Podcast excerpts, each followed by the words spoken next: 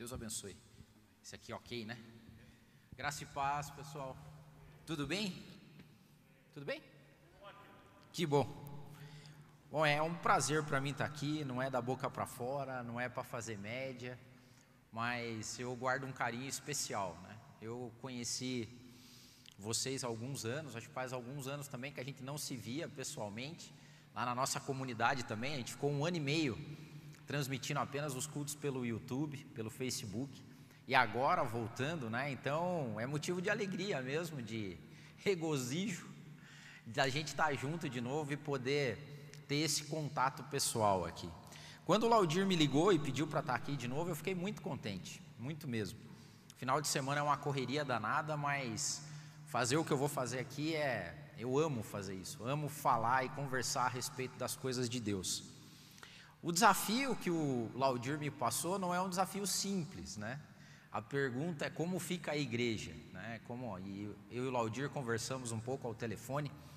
Então eu só queria de antemão esclarecer que você não me levasse a mal, que tudo que eu vou falar aqui é o que eu ministro lá para a minha comunidade também, para os meus irmãos lá do MAP, o Movimento Adoração em Prática, da onde eu sou pastor. E e também para mim mesmo, porque eu acho que ah, uma mensagem boa tem que falar primeiro com quem a está transmitindo. Então é um pouco da minha experiência com Deus também nessas buscas que a gente tem tido de entender o nosso momento e de entender o nosso papel na história. Nós somos 107 bilhões de pessoas que já passaram por esse planeta Terra, nunca teve uma igual a outra. Nós cremos na unidade das pessoas, que cada uma delas carrega a centelha do Espírito, a imagem e semelhança de Deus e que nós temos um papel em tudo isso. Entender os tempos e movimentos também faz parte disso. Então, só estou fazendo essa introdução para a gente entender que existe o espírito do tempo que a gente vive. Né? Eu brinquei esses dias atrás falando que é imaginável ou é inimaginável você trazer à sua mente de que houve um período na história que as pessoas iam até a praça pública para ver pessoas serem queimadas. Imagine, isso era uma realidade. Então você estava em casa, falava, oh, qual que vai ser o compromisso de domingo à tarde? Vamos levar as, a família, as crianças para a praça, porque uns hereges vão estar tá sendo queimados. Então tem um espírito por trás de tudo isso, tem o um espírito do tempo. E eu queria falar sobre, dentro dessa lógica, como que a igreja deve se comportar. E eu não seria presunçoso o suficiente de trazer a minha opinião para isso, porque a minha opinião pouco importa. A gente está vivendo também num momento onde tem muita gente com muita opinião. Então, nós temos uma regra de fé, a Bíblia, que é a mesma, inerrante, é a mesma palavra ontem, hoje, vai ser eternamente, que passou por todas essas eras, tempos e movimentos, sendo a Bíblia e continua sendo a Bíblia. Então eu quero fazer algumas leituras com vocês. A primeira delas está em Hebreus, capítulo 11, versículos 23 até o 29, e depois só uma menção à carta de Paulo aos Coríntios. Então, Hebreus, capítulo 11, versículo 23, a partir do versículo 23. Pela fé, Moisés, recém-nascido, foi escondido durante três meses por seus pais pois estes viram que ele não era uma criança comum e não temeram o decreto do rei. Pela fé, Moisés, já adulto, recusou-se ser chamado filho da filha do Faraó, preferindo ser maltratado com o povo de Deus a desfrutar os prazeres do pecado durante algum tempo. Por amor de Cristo, considerou a desonra riqueza maior do que os tesouros do Egito porque contemplava a sua recompensa. Pela fé, saiu do Egito, não temendo a ira do rei, e perseverou, porque via aquele que é invisível. Pela fé, celebrou a Páscoa e fez a aspersão do sangue, para que o destruidor não tocasse nos filhos mais velhos dos israelitas. Pela fé, o povo atravessou o Mar Vermelho como em terra seca, mas quando os egípcios tentaram fazê-lo, morreram afogados. Nesse texto eu queria só que você notasse, é claro, a gente vai falar sobre o texto todo, mas todo início de versículo, pela fé. Pela fé, alguém fez alguma coisa. Pela fé, alguém fez outra coisa. Pela fé, aconteceu isso. Pela fé. E a Paulo escrevendo aos Coríntios, segunda carta de Paulo aos Coríntios, capítulo 5, versículo 7, ele diz o seguinte: Porque nós andamos por fé e não por vista. Pela fé, por fé. E eu queria basear nisso a minha fala a respeito de como fica a igreja. Como ficamos nós que somos a igreja? E antes de mais nada, é importante também fazer um recorte que volta e meia a gente perde esse cenário de que a igreja de Cristo não é um prédio, não é uma denominação. A igreja de Cristo, ela é a soma de todos os salvos, povo de toda raça, tribo, nação, de toda época de história, de todas as eras, que tem Cristo como Salvador. Essa é a igreja. Mas quando a gente fala igreja hoje, né, a primeira coisa, como fica a igreja? Aí a primeira coisa que vem é, pô, como é que vai ficar a igreja Batista do Prado? Como é que fica a Assembleia de Deus da esquina? Como é que fica a Universal do Reino de Deus? Isso são instituições humanas, são CNPJs. A igreja invisível de Cristo é a somatória de todos esses salvos. É para essa igreja que eu estou falando e não para a igreja do Prado, nem para a luterana, nem para a Assembleia. Essa igreja. Como é que essa igreja fica? Primeiro ponto, essa igreja fica como sempre ficou, baseada em fé.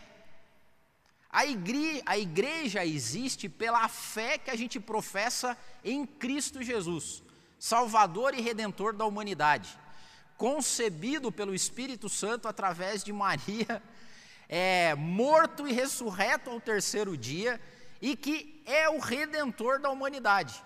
Falar, Deildo, pô, balela falar isso, isso aí é. A gente já sabe de cor.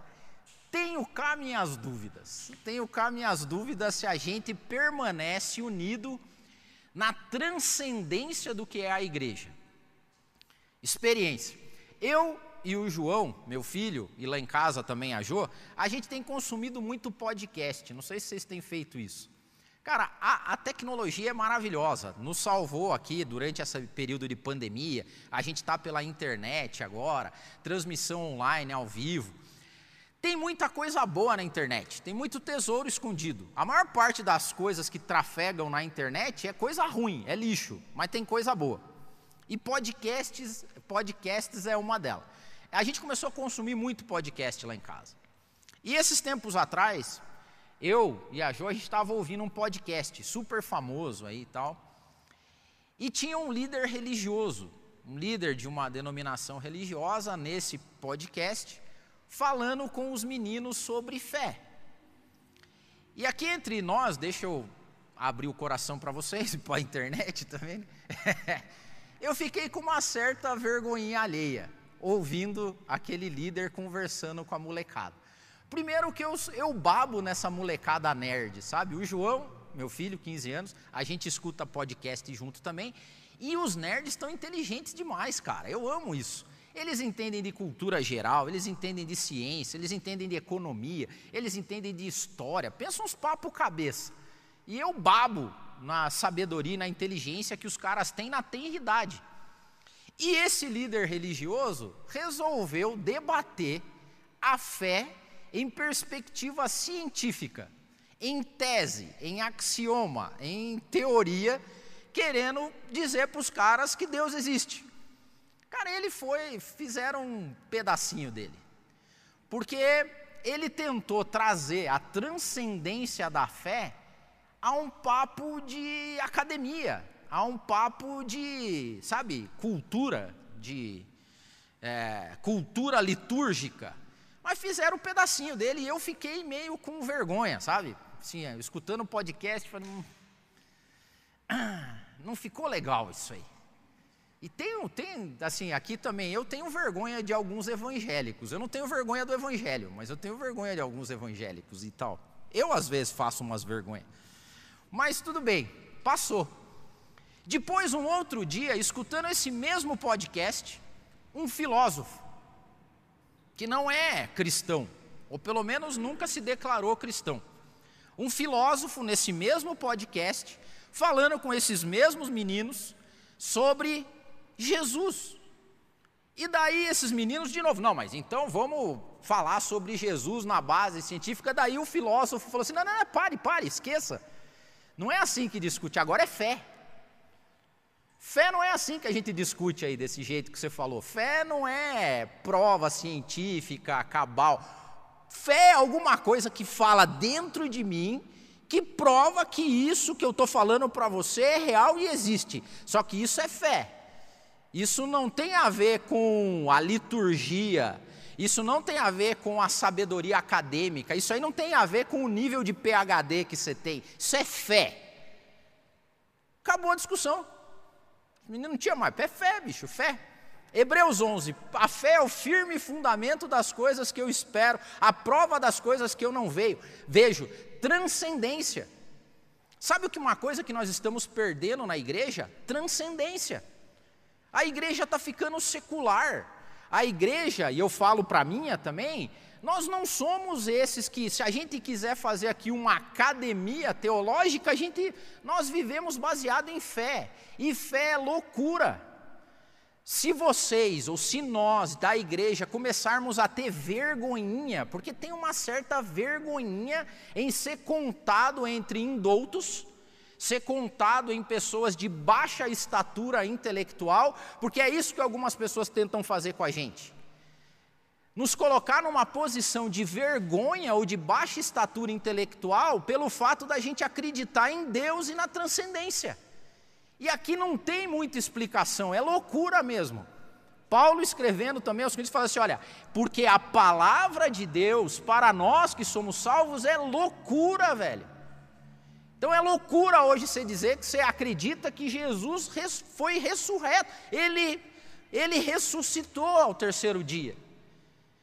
Ele nasceu por interferência do Espírito Santo, é Deus encarnado. Mas onde que está a prova? Não tem, velho, é fé.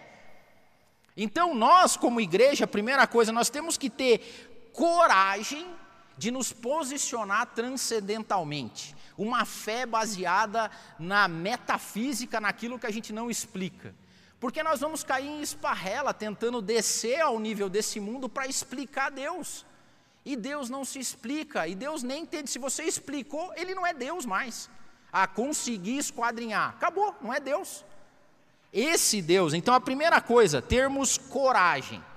E quando a gente leu aqui, a gente vê que Moisés teve coragem coragem de ir contra uma situação, ao status quo. Cristãos mesmo, genuínos, a igreja genuína de Cristo, ela é subversiva, ela é contracultural. Ela não tem a mínima necessidade de se encaixar nos meios cultos, porque nós falamos de fé. É Paulo entre os romanos falando sobre ressurreição do corpo. É Paulo falando que Deus encarnou na pessoa de Jesus Cristo e que ressuscitou. Nós não podemos ter esse tipo de vergonhinha alheia. E tem muita gente hoje tentando transformar a igreja numa situação meio científica, cultural e intelectual. Não que você não possa ser. Seja intelectual, seja. Eu canso de passar vergonha e não tenho problema nenhum. Porque eu faço palestras, eu vou em locais, e quando a galera vem falar sobre a minha fé, eu falo, cara, eu sou cristão, eu acredito em Jesus Cristo. E acredito que Jesus é o Salvador e Redentor da humanidade. Ah, mas onde? Fé, fé. É regra de fé. Primeira coisa, a igreja tem que se posicionar, não secularmente, mas transcendentalmente. Nós somos os loucos da fé. É assim ou não é? Jesus Cristo. Quando aquele povo começa a aceitar a informação e a boa nova de que Jesus Cristo ressuscitou, as pessoas se convertiam e elas abandonavam uma vida secular para acreditar na transcendência da restauração da vida delas na eternidade. Nós somos aqueles que têm contato com a eternidade. Essa é a igreja. Então, primeiro ponto, a igreja tem que permanecer firme na fé. Segundo, a igreja tem que permanecer insatisfeita com qualquer recompensa terrena. A palavra de Deus ali que a gente leu em Hebreus diz que por amor de Cristo, Moisés é, considera desonra a desonra maior do que a riqueza que ele tinha no Egito.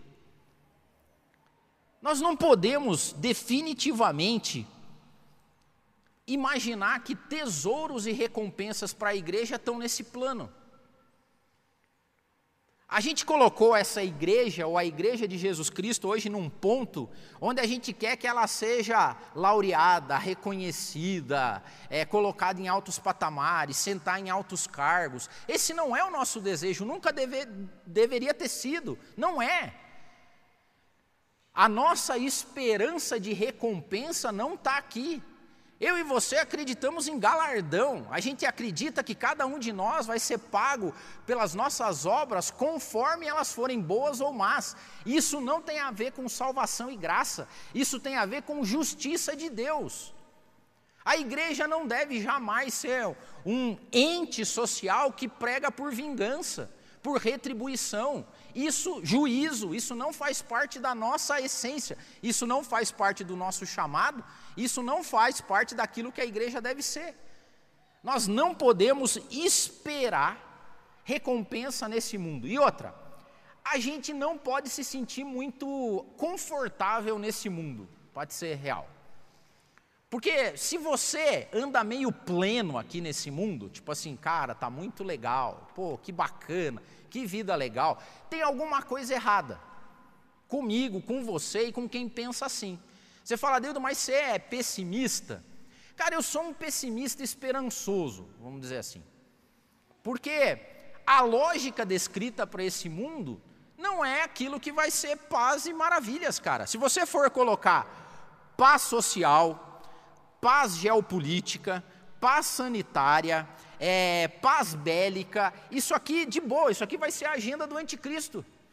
O anticristo vai vir com uma agenda boa, uma agenda de paz, de sossego. Né? A gente passou pela pandemia, já é dito que sem um governo mundial a gente não sobrevive às próximas.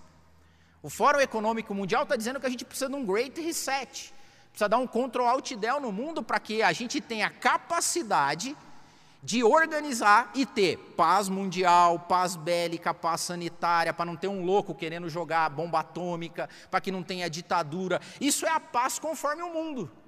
Mas Jesus, no seu discurso de despedida, ele fala assim: Eu vos dou a paz, mas não dou a paz do jeito que o mundo dá, a minha paz é diferente. Eu vou preparar moradas para vocês, para que onde eu estiver, vocês estejam também. Não turbem, não se turbem o vosso coração, crede em Deus, crede também em mim. Tem muita morada, nós não podemos ficar com um, um sentimento de quentinho aqui, tá ligado? Tipo, tá muito quentinho e gostosinho. Se tá quentinho e gostosinho aqui, tem alguma coisa errada com a igreja. Tem alguma coisa errada comigo e com você. Porque o que, que aconteceu com Moisés? Moisés não estava pleno no Egito? Filho da filha de Faraó. Manda prender, manda soltar. Quer comer, traz comida para ele. Tem mulher, tá tudo sossegado. O cara é filho da filha de Faraó, é quase uma divindade. Tá pleno no Egito. De repente ele vê um escravo hebreu sendo punido, castigado, e ele fala: Não, tem alguma coisa errada aqui.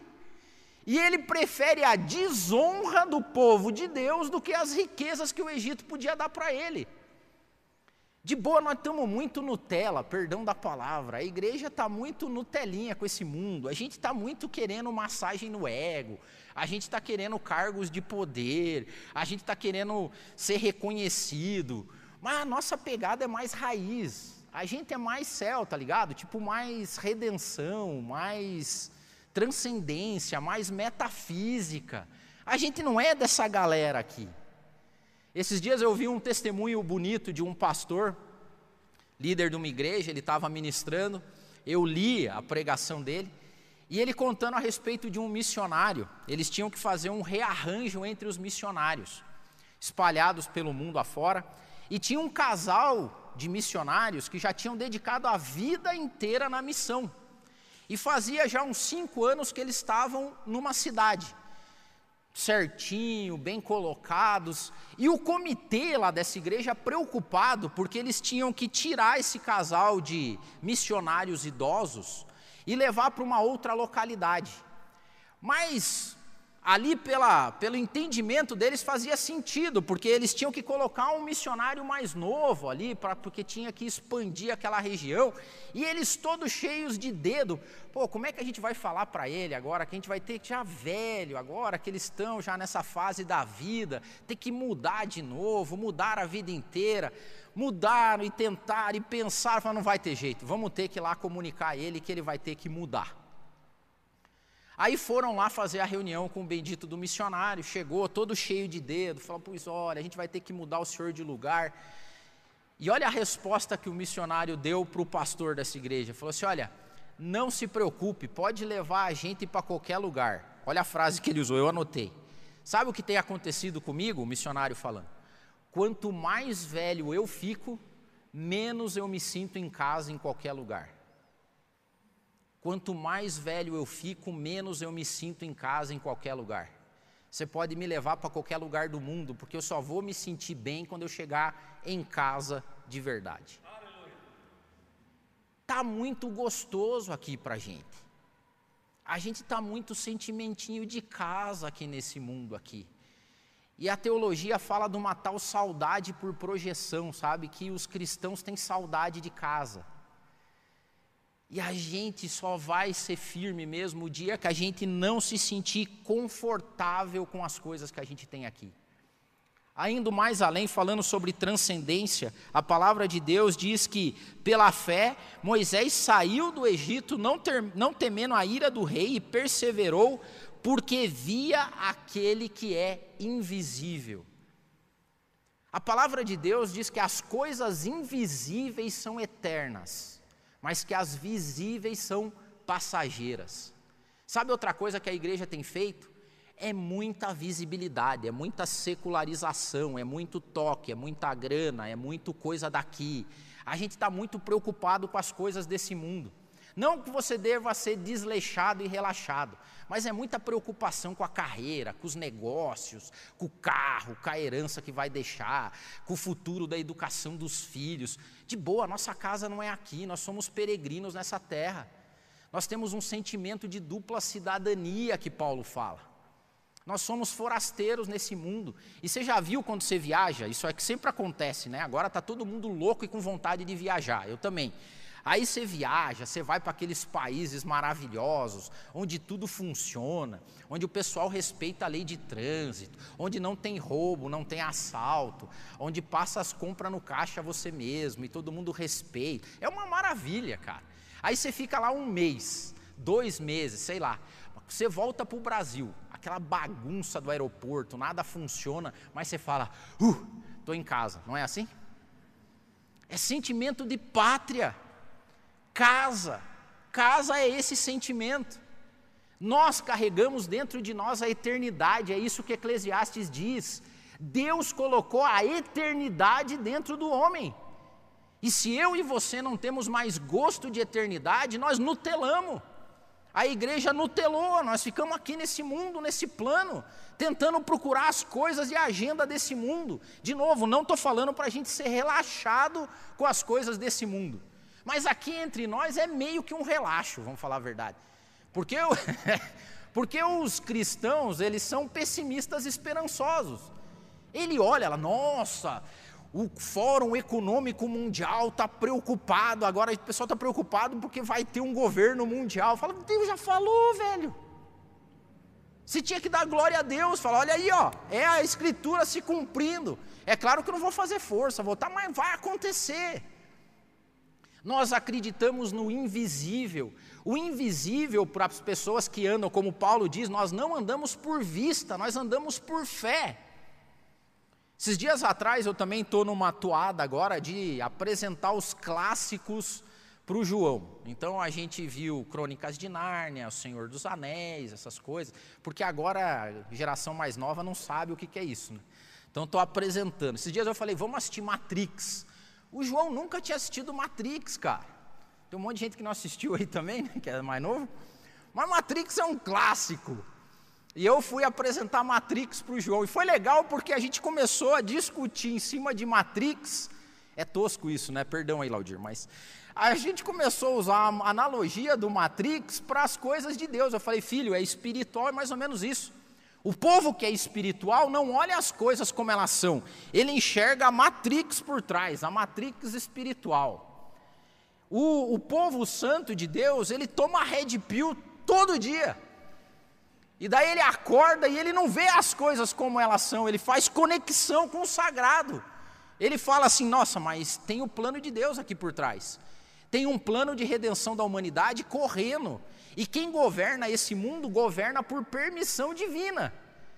Porque Deus deixou que as coisas acontecessem assim e tudo está no controle de Deus. Tem uma outra galera aí que acha também que Deus não sabe das coisas. Tipo assim, não, é, não é possível, o Espírito Santo não sabe o que está fazendo. Precisamos nós tomar o poder do mundo para dar um direcionamento para esse mundo, porque onde já se viu. Tem gente que Deus deve sentar na sala dele dia de semana para ouvir conselho. Ó oh, Senhor, acho que está alguma coisa errada aí nesse mundo. de boa, Deus deve olhar e falar assim, rapaz, ah, é sério que você vai fazer isso? É Jesus perante Pilatos, não é maravilhoso essa cena? Ou seja, Jesus chega e fala assim: olha, ah, faz aí o que você tem que fazer, pode fazer aí, mas o poder que você tem foi te dado, tá bom? Porque tudo aqui está acontecendo do jeito que a gente planejou. Ou você acha que se eu não quisesse, uma legião de anjos não desceria aqui e acabaria com, coisa, com isso tudo? Está dentro do plano. Tem algumas pessoas que se colocam dentro do plano de Deus e tem a honra e o privilégio de fazer parte desse plano. Vivendo uma vida com fé, uma vida transcendente, uma vida com coragem de dizer para quem está lá fora de que nós não temos preocupação de ser contado entre os indoutos, de ser contado entre os loucos, mas que nós acreditamos na salvação da alma do homem, nós acreditamos em eternidade, nós acreditamos em porvir, nós acreditamos que nada do que acontece aqui Nada está fora do esquadrinho do, dos desígnios divinos. Deus é soberano. Deus é soberano. Não precisa que homens tomem a frente para fazer, a gente só precisa entender a vontade de Deus e se colocar diante dele. Foi o que Moisés fez. Moisés preferiu a desonra a ser contado entre aqueles que praticam o mal e o pecado para indo para o fim já, nós não podemos ter medo da morte. Essa pandemia, essa pandemia nos ensinou demais.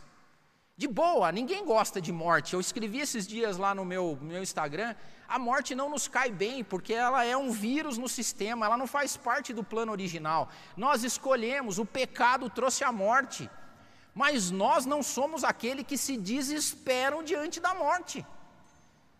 Muita gente passando períodos desse com medo, com desespero, transferindo isso para os filhos. Crianças, adolescentes com crise de ansiedade, com depressão, com medo de morrer. Nós não somos esses. Nós somos aqueles que olham pela fé e a gente lembra do que Moisés fez da Páscoa, nós lembramos do que Deus fez com os nossos antepassados. Nós somos os herdeiros daqueles que eram comidos por leões e feras, daqueles que eram fritos em óleos ferventes, daqueles que serviam de tocha viva para alegrar imperadores. Esses eram aqueles que morriam por uma causa. Nós somos esse. Nós não podemos ter medo da morte, nós podemos ter raiva, nós podemos ter desgosto, mas medo não.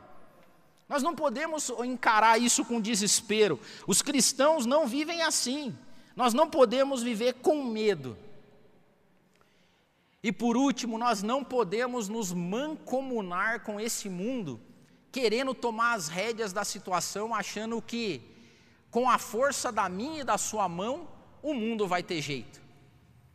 O mundo só tem um jeito, e o jeito do mundo é Jesus Cristo. Graça salvadora, sangue remidor, descido lá na cruz do Calvário. É isso que nós cremos, é isso que nos une, é a cruz de Cristo. É essa a nossa mensagem maior. A nossa mensagem maior não é política, não é sociologia, não é filosofia, não é economia. A mensagem maior da igreja é a cruz de Cristo. Aleluia. Nós precisamos falar que Jesus morreu para salvar a humanidade. E a igreja já passou por isso várias vezes. Quando você olha na época de Jesus Cristo, tinham esses mesmos dilemas. Lá tinham, ó, saduceus e fariseus. Os saduceus e os fariseus eram aqueles que diziam o seguinte: não, a gente tem que estar perto de Roma. Vamos fazer umas campanhas políticas para a gente chegar perto dos romanos para deixar nossa vida mais fácil. Os saduceus eram tipo a bancada evangélica da época lá. Os saduceus eram os caras que andavam nas altas cortes romanas, chegava perto lá do imperador, oh, nós estamos precisando de uns alvará melhor aí, porque é o nosso culto está precisando ali que o senhor faça ali um estacionamento na frente da igreja para o pessoal chegar melhor. E daí os saduceus ficavam nessa aí lá com os. Os fariseus eram os mais pobrezinhos, eram zelosos tal na lei, mas também acreditavam que, sabe, Aí tinha uma galera vendida, esse era os herodianos. Herodiano era crente vendido.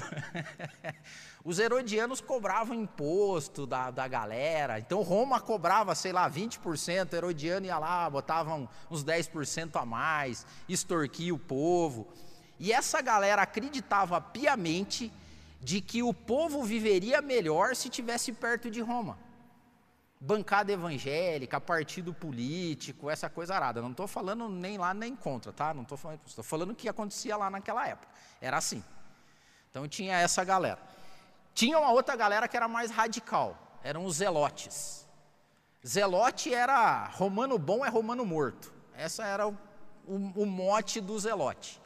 Os caras queriam mesmo era tipo assim, a gente só vai conseguir ter sossego se a gente matar esses caras. Pedro, lembra de Pedro? Pedro era zelote. Pedro andava armado. Então Pedro também era tipo, vamos matar essa galera aí.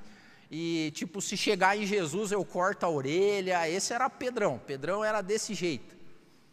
Tinha uma galera diferente, que eram os essênios. Essênios era meio partido verde, assim, viviam meio fora. Tipo, não se misturava com a coisa. O sonho do essênio era ter um condomínio só de cristão. Imagine, ó só galera da Igreja Batista do Prado lá no, no teu condomínio. Aí você trabalha numa igreja que só, numa empresa que só tem crente, tem oração de manhã, estudo e louvor na hora do almoço. Aí você volta de noite também, só para essa galera. Daí tem encontro de jovens lá no condomínio mesmo. Então eles viviam afastadinho lá no, no deserto, só essa galera. Aí chega Jesus. Jesus não era nenhum desses aqui. Jesus era o subversivo que vivia no meio dessa galera, dizendo e pregando boas novas, que não são desse mundo, pregando um reino que não era desse mundo, pregando uma vida que não era desse mundo, vivendo e dando boas novas para as pessoas, dizendo: sabe o que é melhor do que ter dinheiro, do que ter posses? É saber que os teus pecados estão perdoados, é saber que existe um lar e uma morada eterna. É saber que existe um plano de salvação, é saber que o Pai, o Criador do céu e da terra, te ama, e a prova que Ele te ama é que Ele me enviou aqui para morrer por vocês, para saber que tudo que vocês fizerem, seja o passado que vocês tiveram, não carreguem culpa, porque do mesmo jeito que o pecado entrou através de Adão, vai sair através de mim que sou o redentor da humanidade. Esse Jesus vivia no meio do mundo e não era do mundo. Ele era, assim como nós devemos ser, sal da terra. Sal não aparece, gente.